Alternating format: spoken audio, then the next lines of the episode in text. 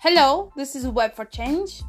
If you already have a business, I'm here for you too. I can help you, I get you, I truly get you. I have been an entrepreneur my whole life since I was 18 years old.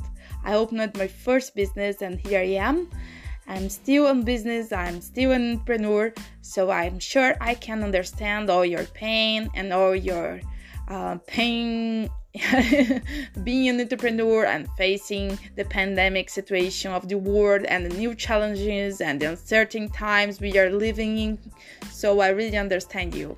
I'm sure here, I'm sure I can help you to uh, lift yourself, to lift your business, and to make this um, challenge time as an opportunity to grow and we can help you with your social media strategy, with your marketing plan, with uh, new ways to brainstorm and generate new ideas how to survive in these new times we are living, how to make some innovation and how to overcome your competitors, how to make your business grow even though you don't have enough clients or enough money and how to make your business um, a valuable brand, a valuable business in these challenging times.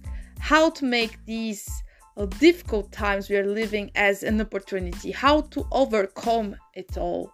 So, I think it's all about strategy and it's all about opening new markets. It's all about understanding your customers. It's all about generating value for your customer, generating value for your business, and fully understanding your customer behavior and fully understanding your market needs. So, I have a business partner from Brighton. I help him here in Brazil. I also have been working with companies in China and the US, and of course in Brazil, where I'm based. But I work remotely for countries like China, US, and UK, and I'm sure I can help you with more than 15 years of experience in marketing.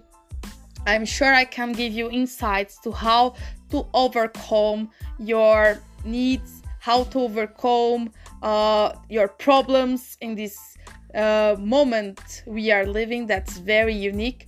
But the thing is, uh, I don't know if you already know it, but some businesses are really uh, earning a lot during these pandemic times and other businesses are not. So why?